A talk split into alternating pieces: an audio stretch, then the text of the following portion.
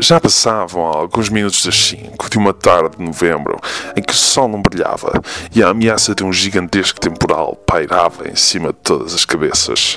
Com a minha gabardina vestida, que escondia no interior provas claras dos meus péssimos gostos de vestuário, caminhava rumo ao escritório entre a multidão inerte que começava a surgir, pronúncio do fim de mais um dia de uma série de milhares incontáveis episódios do trabalho cotidiano repetitivo, duro, caótico o desfecho de mais um capítulo de uma interminável novela que dá pelo nome de Vida Mundana. As pessoas passavam e os seus olhares revelavam que por hoje já tinham morrido o bocadinho que lhes era devido. Agora só restava descansar e esperar pela jornada seguinte. Eu contemplava a paisagem humana com desdém.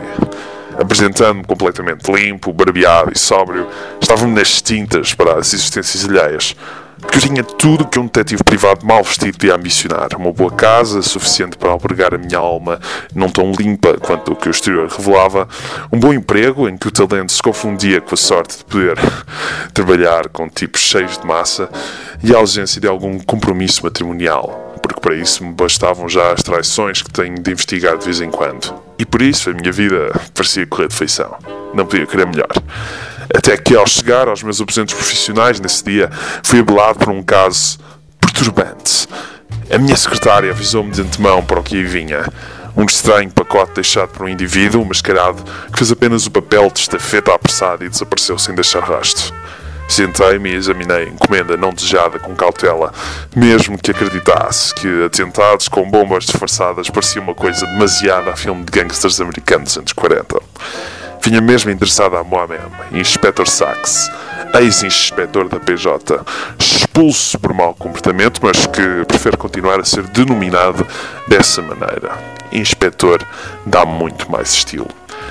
Abri cuidadosamente o embrulho e deparei-me com uma pequena caixa cheia de CDs numerados e o envelope que vinha entre os materiais continha várias notas das grandes e uma carta, devidamente assinada simplesmente por um X. Ao ler o seu conteúdo, descobri que falava de um jovem rapaz, pretenso locutor de uma rádio universitária, que fora assassinado brutalmente enquanto gravava a introdução de uma emissão do seu programa de entrevistas. Foi um acontecimento bizarro que, tal como contava um misterioso cliente anónimo, tinha sido abafado pela polícia e pelos meios de comunicação social, dadas as circunstâncias macabras em que tudo decorrera. Além de que ninguém quereria colocar o nome da instituição de ensino em risco apenas por causa de uma simples morte à queima-roupa. Já se tinham passado uns dias desde o ocorrido, mas o indivíduo misterioso queria contratar-me para resolver o crime apenas para poder executar a sua vingança personalizada contra o assassino. Descrevia-se naquelas linhas como um amigo próximo da vítima. Não me explicou como e por que soube desta tragédia, já que não houve testemunhas. Ninguém assistiu à morte em direto. Os programas incluídos nos CDs, que faziam parte de uma série chamada Um Lance no Escuro, tratavam-se de inéditos que esperavam luz do dia. O falecimento fora registado também, como estava escrito na capa da última rodela do conjunto eram programas simplesmente entrevistas com pessoas das mais variadas áreas. O meu novo cliente disse que isto tudo poder-me servir de guia para descobrir pistas para a solução do caso. Poderia estar tudo lá.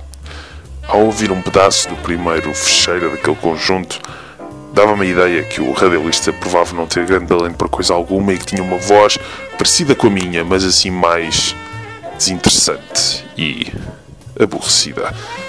E por isso, cada emissão previa-se que se iria revelar para mim como um tédio infindável. Mas isso era só mais uma coisa que tornava este mistério ainda mais interessante. Quem quereria assassinar um idiota tão dispensável para a história da humanidade? Daí que me comprometi com este trabalho que me levou a viver uma aventura enigmática e cheia de armadilhas. À beira do abismo, o único podcast do mundo que inclui conversa, excelentes convidados, crimes e detetives. Estreia a 7 de janeiro de 2017 em mixcloud.com barra à beira do abismo.